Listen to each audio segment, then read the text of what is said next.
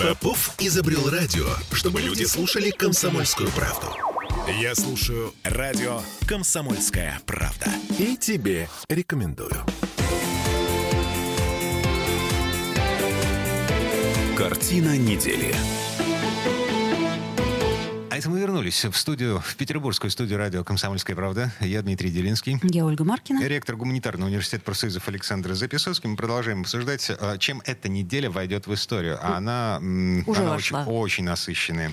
Значит, а, то, на чем остановилась мое, э, мой взгляд. Значит, Германия стремится попасть в Совет Безопасности Организации Объединенных Наций. Ну да. Я напомню, это закрытый клуб, в котором есть постоянные члены. Их Гер- всего пять? Пять. Да. Германию туда не взяли, ну, поскольку она проиграла во Второй мировой войне. Ну как, ее взяли, но как непостоянного члена. Да, ее членство уже закончилось. Да, члены. 10 непостоянных, 5 постоянных. И вот, А. собственно, О- Олаф Шольц очень рвется Э, Смотрите, если сильно. мне не изменяет память, постоянные члены Совбеза э, ООН — это, во-первых, страны-победители, с одной стороны, а во-вторых, э, это, на минуточку, это еще и ядерные державы. Политические силы, у которых есть достаточный вес для того, чтобы ударить кулаком по столу так, что всему миру мало не покажется.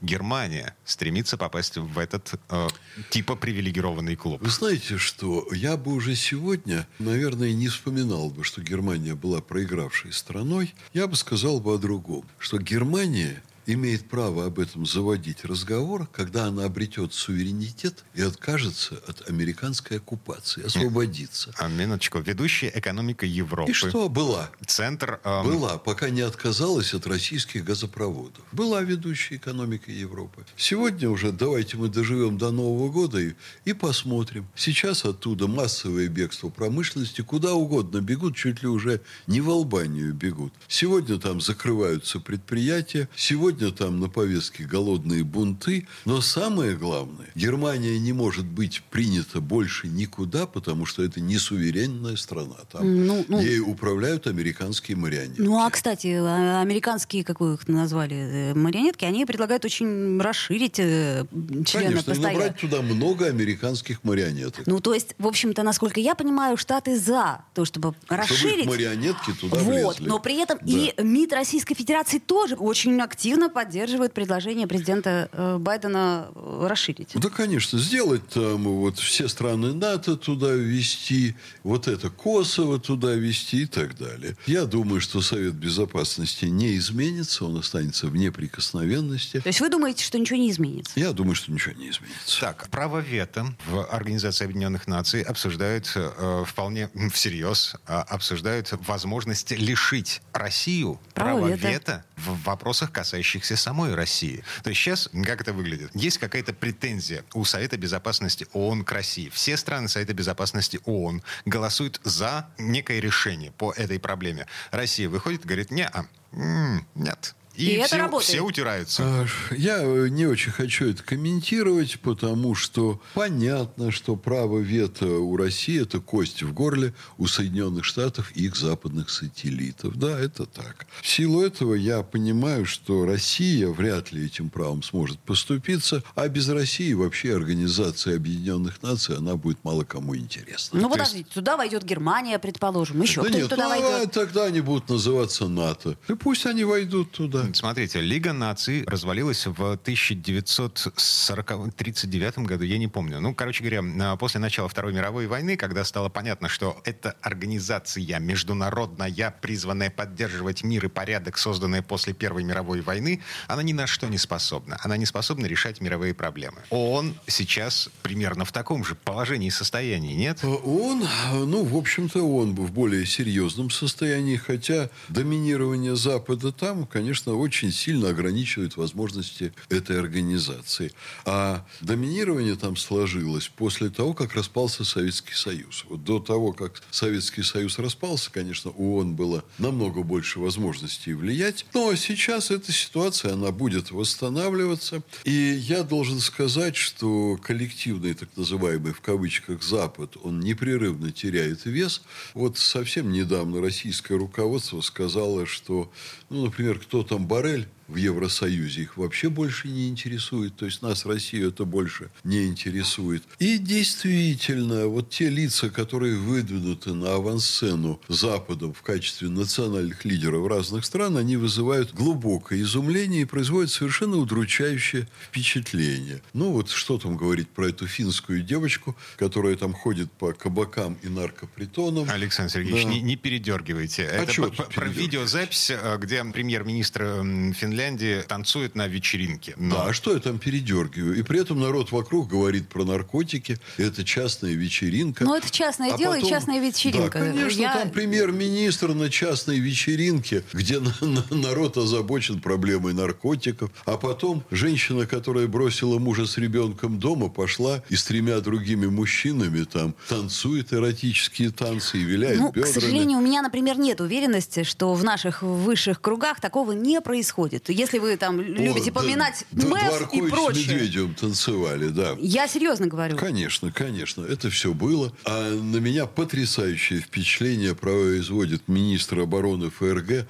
госпожа Ламбрехт. По-моему, с общим уровнем интеллекта где-то, ну вот, э, ниже немецкой домохозяйки времен Адольфа Гитлера. Она просто не понимает, что в мире происходит. Что она тут заявила? Что она не может понять действия Путина. Ну да, действительно, ну как ей понять действия Путина, при руководстве которым э, Российской Федерации в Германию дотащили два газопровода, за бесценок им качали газ, они от этих газопроводов отказались. Конечно, они не понимают его действия Путина. Вот эта дама, как она может понимать, когда визирует ее назначение министром обороны ФРГ посол Соединенных Штатов в этой стране. Без его визы она официально не может стать министром обороны. Когда вы смотрите, как она попала в министра обороны, вы изумляетесь. Весь ее послужной список никакого отношения к обороне не имеет. То есть берут явную женщину типа домохозяйки, она, конечно, там юрист, она там работала в разных министерствах, но она устраивает именно тем, что она не имеет своей позиции, именно тем, что она находится на достаточно ограниченном уровне общего развития, и кто ее назначает, тот ей объясняет, что она начинает делать. А я помню Перл, который меня потряс, ну, уже даже не несколько месяцев назад, наверное, это больше года было, Значит, мы тут повлияем на Путина из Германии. Как мы на него повлияем? А мы запретим его окружению ходить по Елисейским полям. Это другая страна, между прочим. Это Франция. Вот, и заниматься там покупками. Да когда она была на Елисейских полях последний раз? Она вообще знает, что они давно в помойку превратились. Что никакого удовольствия там гулять нет.